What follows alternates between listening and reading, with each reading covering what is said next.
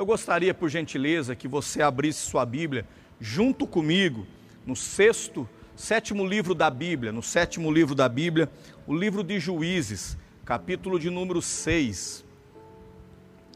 Juízes, capítulo de número 6. Diz assim o verso primeiro: Porém, os filhos de Israel fizeram o que era mal aos olhos do Senhor, e o Senhor entregou eles nas mãos dos midianitas por sete anos. E prevalecendo o poder dos midianitas contra Israel, fizeram os filhos de Israel para si, por causa dos midianitas, covas que estão nos montes e cavernas, e também as fortalezas. Sempre que Israel semeava, subiam contra eles os midianitas, os amalequitas e também os filhos do Oriente, e contra eles se acampavam e destruíam todo o produto da terra, até que chegaram a Gaza e deixavam o mantimento em Israel. Nem ovelhas, nem boi, nem jumento, nada eles deixavam em Israel subiam com seus rebanhos e tendas, como um enxame de gafanhotos. Eram tão numerosos que nem se podia contar. Nem também os seus camelos entravam na terra para destruir. Assim Israel se enfraqueceu, tanto com a presença dos midianitas. E os filhos de Israel clamaram ao Senhor.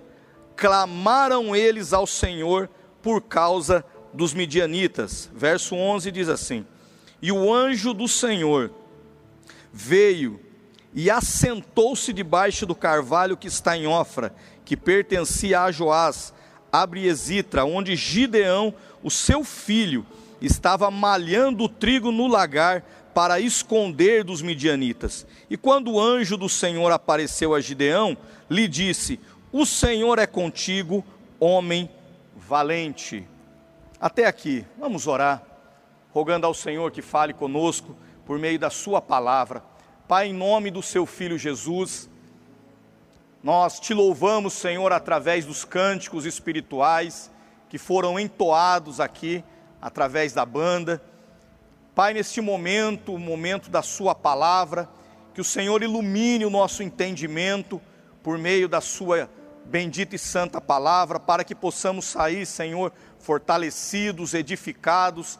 Visita, Senhor, essa pessoa que está na sua casa, no seu trabalho, ou em algum outro lugar nos acompanhando nessa transmissão. Visite ela, ministre a tua palavra ao coração dela, na autoridade que há no nome do seu filho amado, Jesus.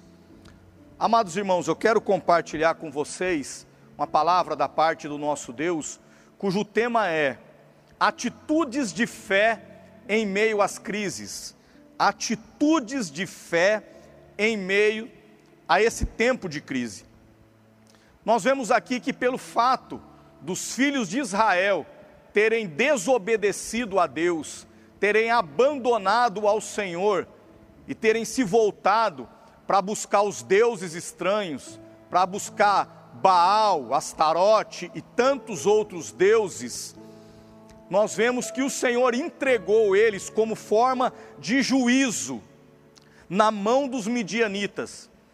E passou o primeiro ano, os midianitas invadem Israel, saqueiam toda a plantação de Israel, não deixam nada para que Israel pudesse se alimentar.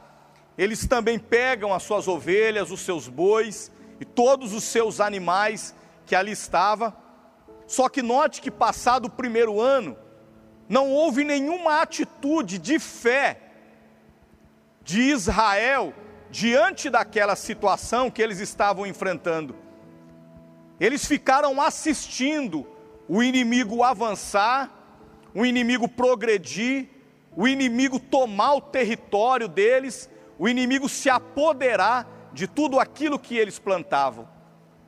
Passa-se então o segundo ano, Novamente eles vão lá, preparam a terra, lançam a semente, regam ali a semente que foi plantada, aquela semente gera ali o seu fruto, e quando está a ponto de ser colhido o fruto, novamente no segundo ano, os midianitas vêm, invadem Israel, saqueiam o povo. Note que a Bíblia diz que foram sete anos, sete anos dessa maneira, aonde o povo trabalhava, plantava, aonde o povo se preparava, e quando estava para fazer a colheita, os midianitas entravam e saqueavam toda a colheita. Só que nós fazemos, acabamos de fazer leitura aqui, que chegou um determinado momento que não só os midianitas, mas também os amalequitas, os amalequitas eram considerados chacais do deserto, eram aqueles que ficavam à espreita, esperando quando um, uma determinada tribo se deslocava de um lugar para o outro, então eles aproveitavam no deserto aquela situação e saqueavam, atacavam os seus inimigos.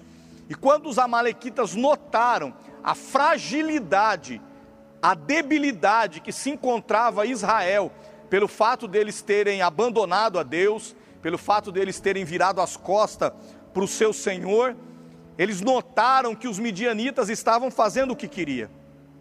Então eles vão também para lá e começam a saquear também Israel. E a Bíblia diz também que os filhos do Oriente também foram até lá, invadiram, se apoderaram de Israel. Por que, que isso se estendeu durante sete anos? Porque se no primeiro ano que aconteceu isso, Israel tivesse uma atitude nobre, sincera, para com Deus, de, de se arrepender dos seus pecados e se voltasse para Deus clamando a Deus, Deus teria enviado socorro para Israel. Deus teria levantado um juiz naquele tempo, como um homem que iria julgar aquela nação, iria tirar aquela nação daquele caos. Mas durante anos eles ficaram assistindo, de braço cruzado, o inimigo avançar, o inimigo se apoderar, o inimigo tomar território, o inimigo é, se apossar de tudo aquilo que era deles, que, que era de direito deles, da sua família, dos seus filhos. Então a gente vê como Israel, como esse povo, muita gente sofrendo, porque às vezes não tem uma atitude de fé, diante de uma situação, diante de uma adversidade, diante de uma problemática que se apresenta diante dele.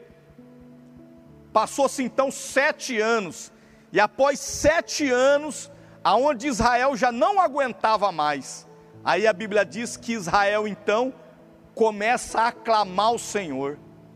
Eles começam a clamar a Deus, e quando eles começam a clamar a Deus, aquela atitude de fé deles, de clamarem a Deus no meio daquele problema, fez com que Deus olhasse para um moço chamado Gideão. A Bíblia diz que Gideão estava no lagar malhando trigo. Nós bem sabemos que lagar não era lugar de malhar trigo. O trigo se malhava na eira. O lagar era o lugar onde se pisava a uva. Então a gente vê que Gideão, como uma atitude de fé, ele estava fazendo acontecer. Todo mundo poderia olhar para Gideão e dizer que Gideão estava louco de estar malhando trigo num lugar onde se pisa a uva. O lagar era como um poço grande aonde se jogava as uvas, ele tinha alguns canos já direcionado para que quando a uva fosse pisada, o seu suco escorresse para cada um daqueles reservatórios que estava em torno do lagar. Mas Gideão estava fazendo algo que não era normal fazer, porque a fé exige da gente fazer algo além do natural, além daquilo que é normal. E a Bíblia diz que quando Gideão está lá no lagar malhando trigo, batendo trigo, preparando trigo, para poder levar um alimento para sua casa. Aquela atitude de fé de Gideão chamou a atenção dos céus. Atitudes em tempos de crise chama a atenção do céu e faz com que todo o céu conspire em nosso favor. A atitude daquele moço diante da adversidade que Israel estava enfrentando, atrai o olhar de Deus.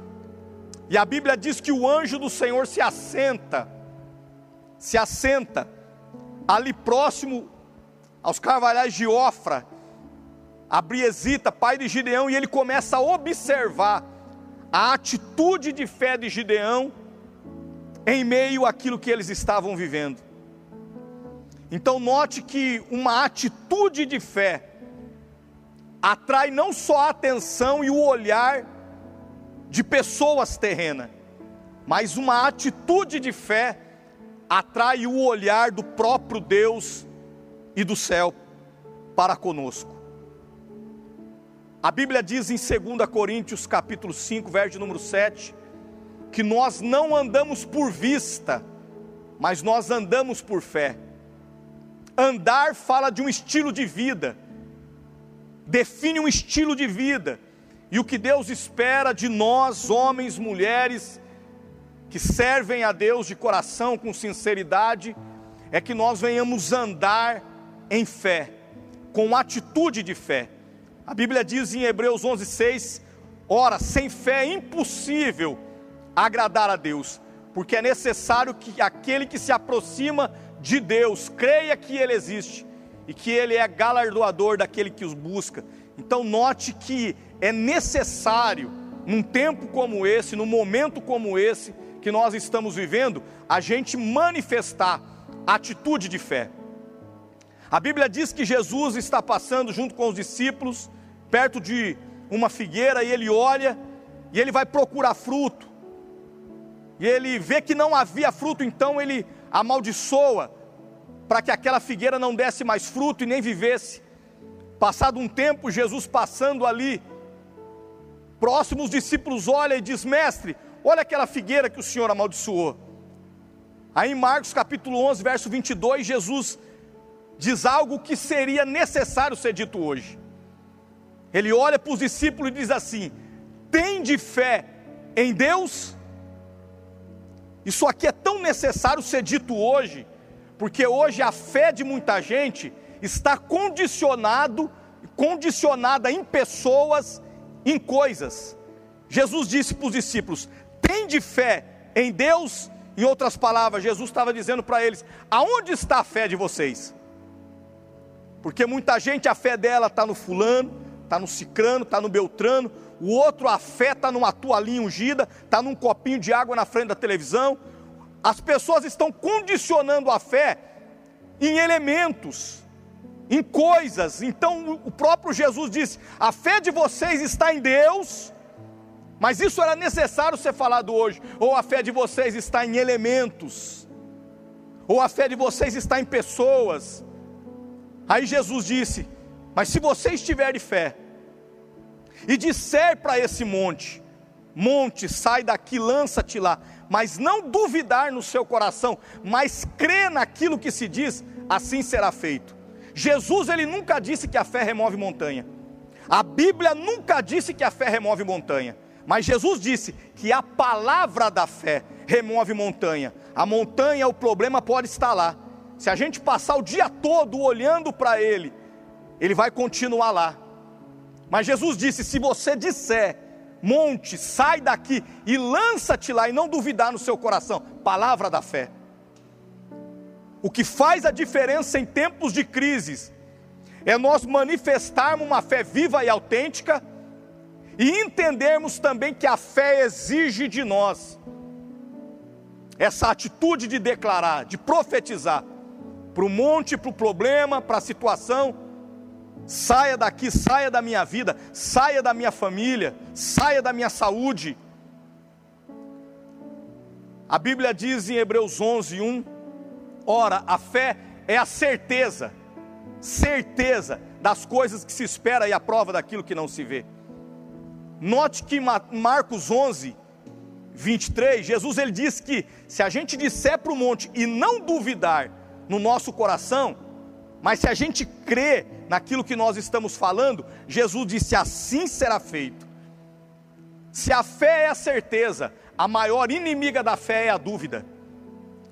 Infelizmente, a dúvida tem conseguido neutralizar e bloquear a fé de muita gente num momento como esse. Porque num momento como esse, em vez das pessoas manifestarem como Gideão, no meio de uma situação de dificuldade, no meio de uma situação adversa, aonde de um lado estava os midianitas, do outro lado também vindo para saquear os amalequitas e além desses dois vindo também os filhos do Oriente para saquearem, para tomarem aquilo que era de Israel. Mas uma atitude de fé mudou todo aquele quadro. Toda a história de Israel começou a ser mudada por causa da atitude de homens e mulheres que começaram a clamar a Deus. Então, o que fazer quando nós não sabemos o que fazer? Primeira coisa é clamar a Deus. É clamar a Deus porque quando nós clamamos a Deus, em toda a escuridão que nos rodeia, de problemas, de dificuldade, quando nós clamamos a Deus, Deus ele ilumina o nosso entendimento e nos dá uma direção e uma saída em meio àquela problemática. Então, quando nós vemos Gideão ali malhando trigo no lagar, nós vemos que a atitude de fé dele atrai o olhar de Deus. E quando o anjo do Senhor chega perto de Gideão, o anjo do, o anjo do Senhor diz para ele: Gideão, o Senhor é contigo, homem, varão valente, valoroso. O Senhor envia o anjo, o anjo se apresenta dizendo para Gideão que ele era valente, que ele era valoroso. O Senhor estava liberando uma palavra de ânimo no coração de Gideão, porque muitos poderiam aparecer e dizer: Gideão, você está louco, por que, que você está fazendo isso? Ninguém está nem aí com Israel. O povo virou as costas para Deus, o povo desobedeceu a Deus e, como juízo, como reprovação divina da parte de Deus, nós estamos vivendo todo esse caos. Então o Senhor se apresenta através daquele anjo e fala para Gideão: O Senhor é contigo, homem valente, varão valoroso.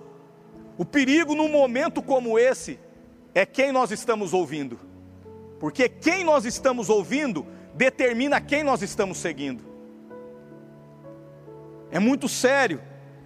A Bíblia diz em 1 Coríntios, capítulo 10, verso 14, o seguinte, melhor 14, 10, que no mundo há muitos tipos de vozes, e cada uma delas tem o seu significado. Paulo estava tratando em relação às línguas. Mas isso é importante a gente entender. No, no mundo há muitas variedades de língua. Existe a voz do pai, existe a voz da mãe, existe a voz do pastor, a voz do marido, da esposa. Cada uma delas tem o seu significado.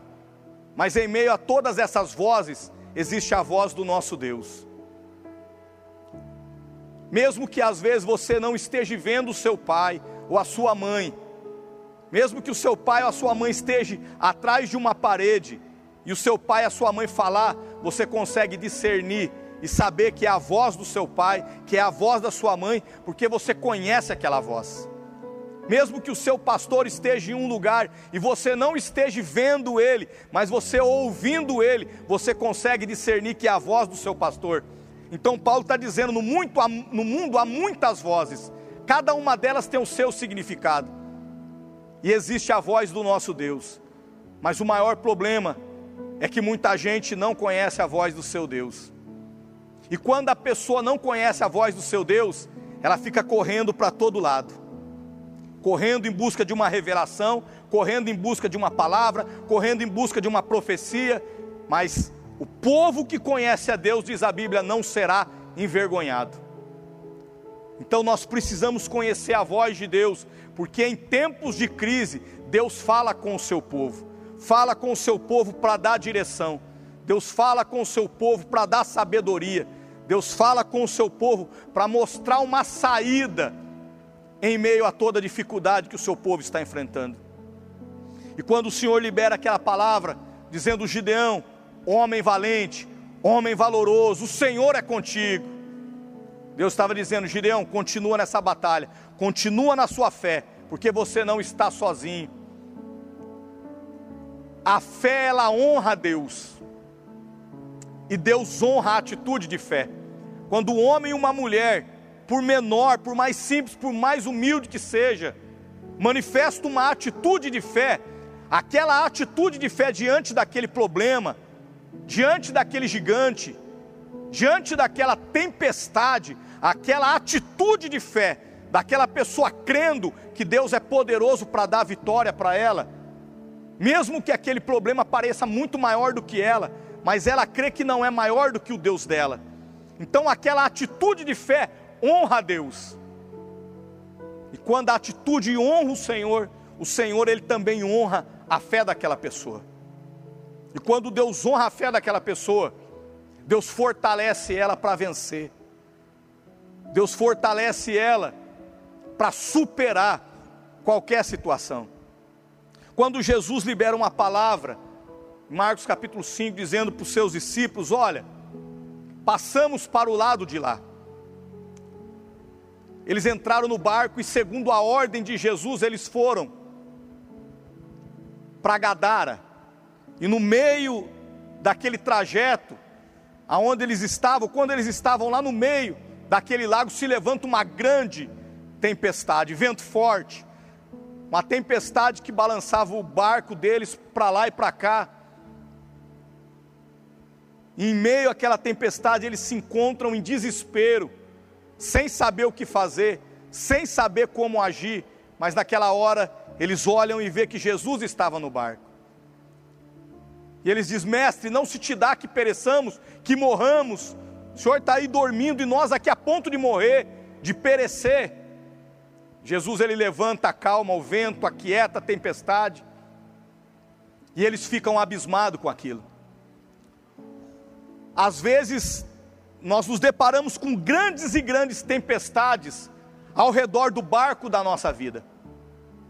Não importa o tamanho do, ou a força da tempestade que nos rodeia, o problema é quando nós permitimos que essa água ela entre dentro do nosso barco a ponto de afundá-lo. Através de um desespero, através de uma angústia. Note que a presença de Jesus no barco não significou a ausência de uma grande tempestade. Mesmo Jesus no barco com os discípulos, a tempestade se levantou mesmo que a gente sirva a Deus, mesmo que a gente venha na igreja, mesmo que a gente faça parte de um ministério, nós iremos enfrentar grandes tempestades na nossa vida. Mas se Jesus estiver no barco junto conosco, a qualquer momento ele vai liberar uma palavra de autoridade, uma palavra de ordem, e tudo isso vai ter que cessar. Gideão ele quer questionar o Senhor dizendo: "Mas Senhor, se o Senhor é comigo, por que que tudo isso está acontecendo?" Às vezes nós queremos agir também assim, com determinados momentos de questionamento. Mas se eu sou valente, se eu sou valoroso, por que, que eu e a minha família estamos passando por isso? 1 Pedro capítulo 1, verso número 6 e 7 diz que a prova da nossa fé é que é muito mais valiosa do que o ouro, que é provado pelo fogo, mas perece. Redunde para Deus em glória, louvor e revelação para o nosso Senhor e Salvador Jesus Cristo. Quando nós enfrentamos determinadas situações e nós vencemos na fé aquele problema, aquela dificuldade, aquela provação, aquela tentação, quando nós manifestamos uma fé genuína, autêntica e vencemos aquele problema, Deus ele é honrado. Deus ele é glorificado. E aquilo volta para Deus como honra, como louvor e como glória. Deus é glorificado quando eu e você, meu irmão, manifestamos uma atitude de fé diante das grandes adversidades e das crises da vida. Mesmo que você esteja enfrentando grandes tempestades ou grandes problemas na sua vida, manifeste uma fé diante de cada uma dessa situação. A diferença daqueles que servem a Deus e daqueles que não servem num momento de crise como esse é que aqueles que não servem a Deus estão desesperados, estão se descabelando, estão tentando tirar a própria vida, mas aqueles que servem a Deus sabem que não estão sozinhos, que tem um Deus que peleja e luta em favor de cada um deles. Que a palavra do Senhor visite você e também visite a sua família. Na autoridade do nome do Senhor Jesus.